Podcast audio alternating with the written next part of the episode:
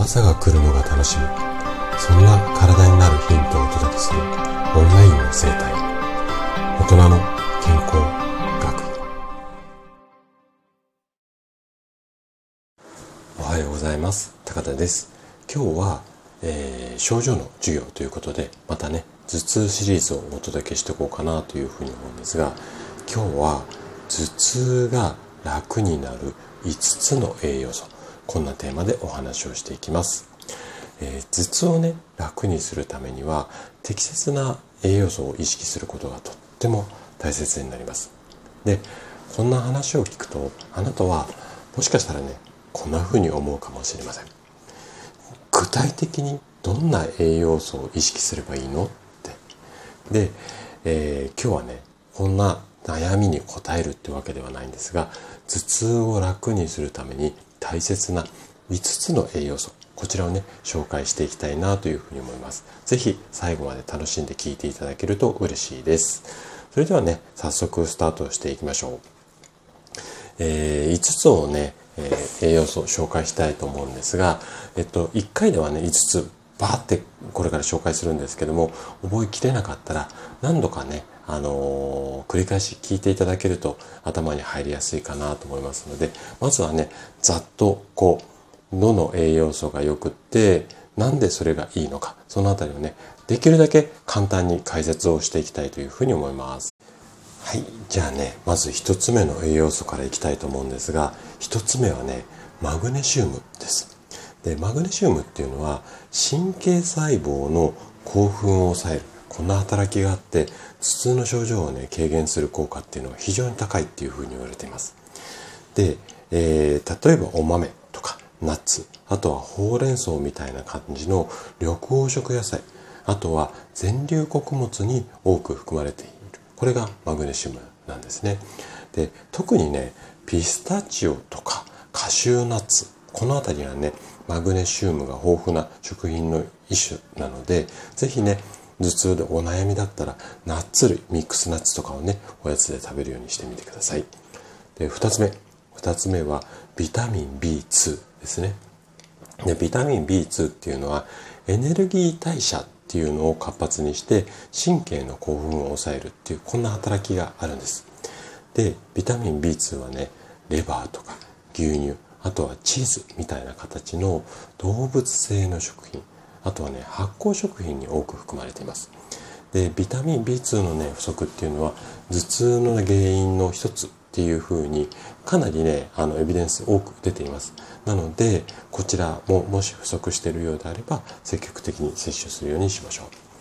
う。で、三つ目はね、ビタミン B6 です。で、これもね、B6 も神経の興奮を抑える効果があります。で、頭痛の軽減にまあ、神経の興奮を抑えるので役立つっていうので、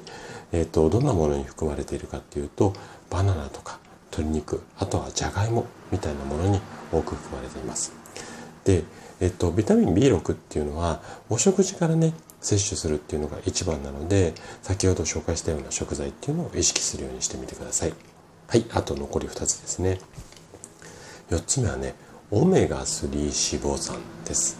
でこのオメガ3脂肪酸にはね炎症を抑えるこんなあの効果があるので炎症を抑えることによって頭痛が楽になるっていうことですね。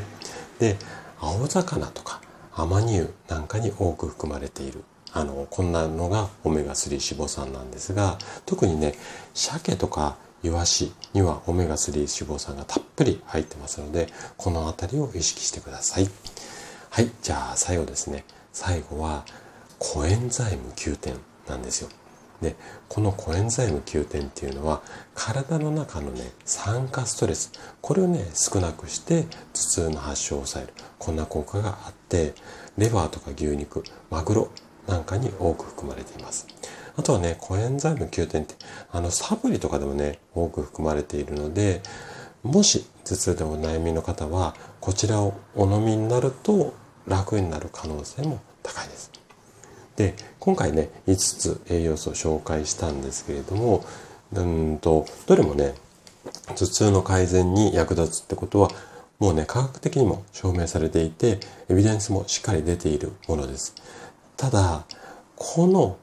必要な栄養素や量っていうか、この5つをね、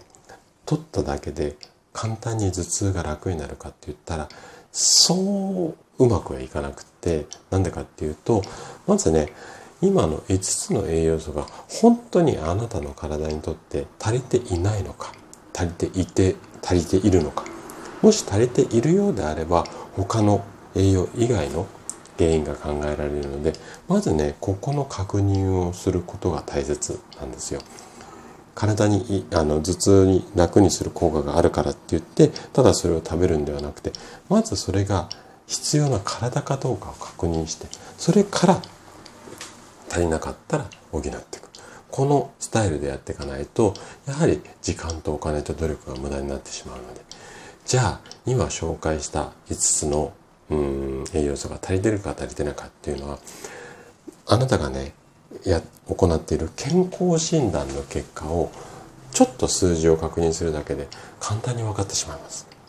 で、その確認の方法っていうのは、えっと、一応ね、私のメンバーシップの中では、こういうやり方がありますよっていうふうに紹介はしているんですが、あの、健康診断の結果をね、私の方に送っていただければ、うちが提携しているお医者さんが、あの、分析をして、レポートにしてあなたにお返しする。こんなサービスもやっていますので、もしね、興味がある方は、あの、私に直接ご連絡、レターとかでも構わないので、ご連絡いただければ、詳細ご案内しますので。はい。ということで、今日も最後まで聞いていただきありがとうございました。今日のお話がね、あなたのえ健康のヒントになれば嬉しいです。それでは明日の朝7時にまたお会いしましょう。今日も素敵な一日をお過ごしください。